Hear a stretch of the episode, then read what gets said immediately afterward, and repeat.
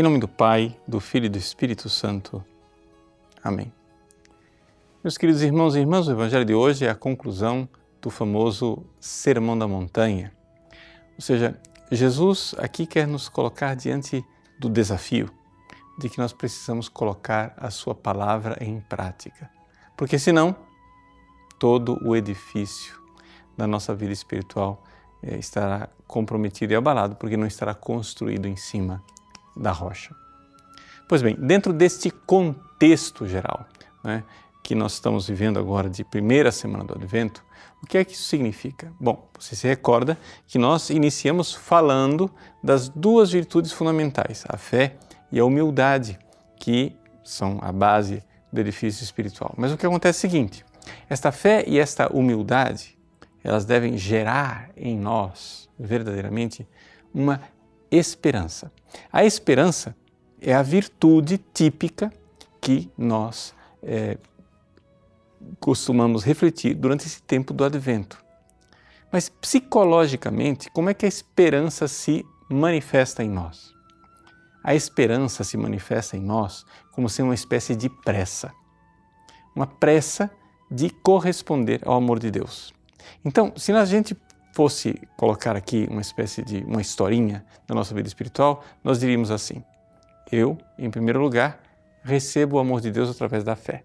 Eu creio que eu sou amado, que Deus veio até mim.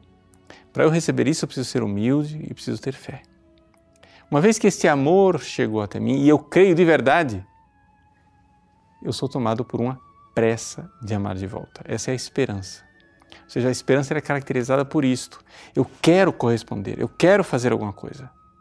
Embora eu veja ainda a minha incapacidade, a minha dificuldade, a minha pequenez, a minha miséria. Mas uma vez que a esperança surge em mim, né, através dessa vida espiritual de quem vai lutando e pedindo a Deus e suplicando a Deus para que Ele venha e, e venha logo e venha para me socorrer para que eu seja capaz de amá-lo de volta, começa a surgir a caridade. E é exatamente a respeito desta caridade, deste amor que nós estamos falando no Evangelho de hoje.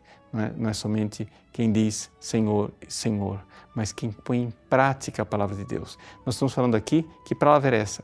A palavra da caridade, a palavra do amor.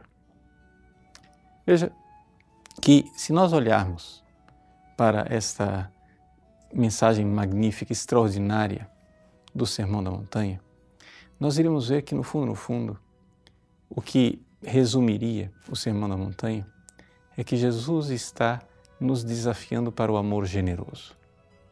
Ou seja, um amor que vai para além da lei estrita dos Dez Mandamentos.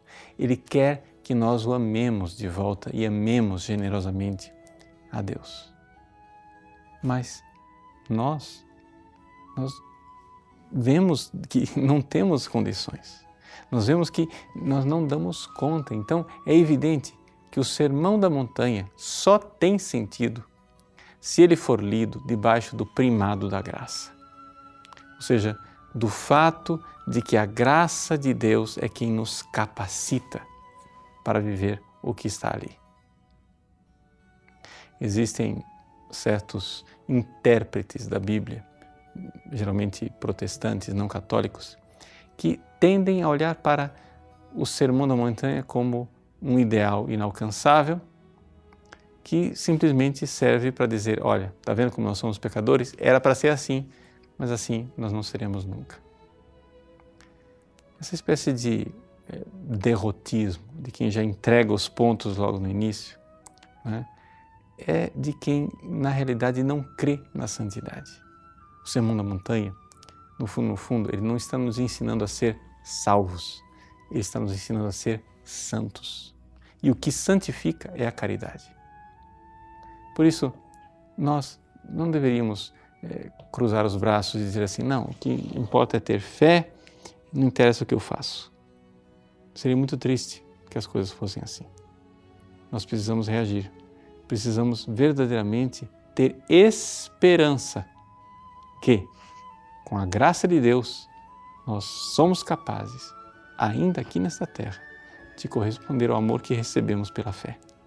Pela fé recebemos o amor, pela esperança nos animamos, a graça de Deus virá e nós seremos então capazes de amá-lo de volta.